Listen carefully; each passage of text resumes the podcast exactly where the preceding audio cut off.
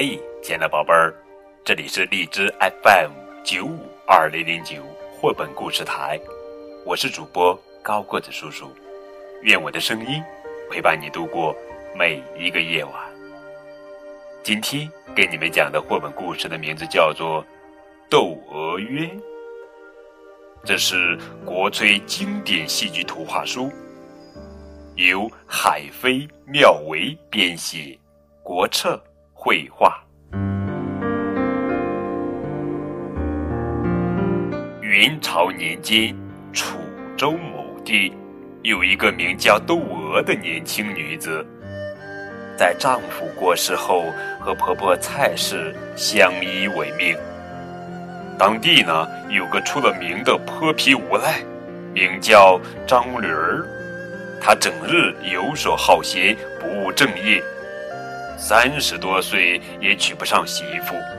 和父亲张老汉常年混迹街头，张驴看上了窦娥，暗地里一直算计着要怎么霸占窦娥。窦娥给婆婆做了羊肚汤，张驴趁机投毒在汤里。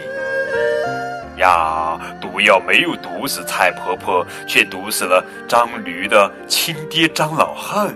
更不妙的是，恶人先告状。张驴诬告窦娥毒死了张老汉。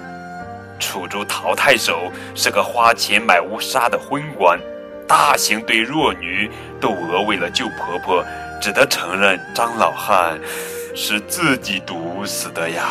窦娥被判了死刑，临行前仰天长叹：“冤呀，呀，冤呀！”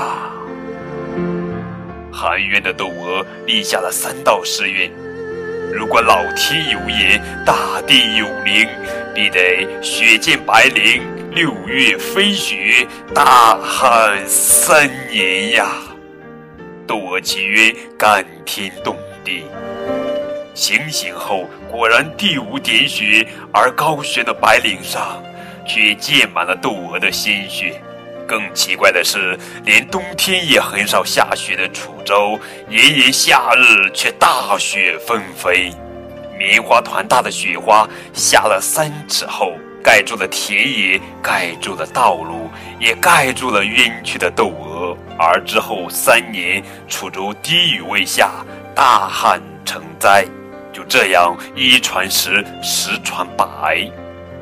血溅白绫，楚州六月飞雪，大旱三年的奇事，人人皆知。窦娥契约传到朝廷，顿时朝廷上下人人震惊。皇帝立即派钦差重审窦娥一案。来人，将犯人张驴押上堂来。于是，窦娥的冤情终于大白于天下。楚州境内普降大雨，